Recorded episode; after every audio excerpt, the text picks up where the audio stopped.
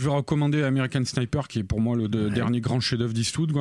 Et je vais d'autant plus le recommander que, euh, euh, par exemple, là, je viens de voir avant l'émission une, dépêche de l'AFP euh, qui rapportait une critique là, et qui disait voilà, Clint Eastwood est mort, ça fait déjà plusieurs films comme dans American Sniper qu'il a cédé à une sorte de, patriotisme dégoulinant, machin et tout. Enfin, je veux dire, il suffit.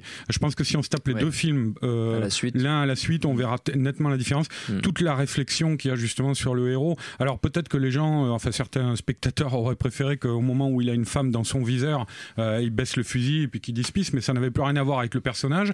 Et, surtout, voilà, Clint Eastwood, il a le, le, le, il a les couilles de montrer cette scène mmh. Mmh. Euh, euh, et, forcément, par rapport au final du film, de, de, montrer ce que c'est qu'un comment comment on peut voir un héros aujourd'hui, quoi. Et un type qui a tué 300 personnes sur le champ de bataille. C'est il y, a un, y a un questionnement qui n'est pas revendiqué dans le film, mais mmh. qui s'inscrit en creux par justement par les les procédés cinématographiques qu'il utilise, l'iconisation du personnage, tout ça, et l'ambiguïté, elle est encore là aussi. Quoi. Hmm. Euh, et c'est un film qui, moi, c'est pour ça que 15h17 euh, m'intéressait, euh, le 15h17 pour Paris, parce que c'est un film qui se termine sur une scène de réalité, où on voit le, cercueil du sniper passer sur l'autoroute, comme ça, avec tous les gens sur les bords de la route qui, qui l'applaudissent, tout ça, et qui sont des images réelles, c'est hmm. des, des, vraies images d'infos, de, de, d'actualité. Quoi.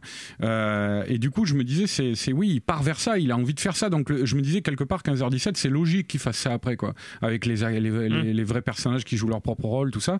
Et euh, bon, ben voilà, quelle déception, mais oui, non. Euh, regardez, euh, plutôt regardez le formidable American, Sniper.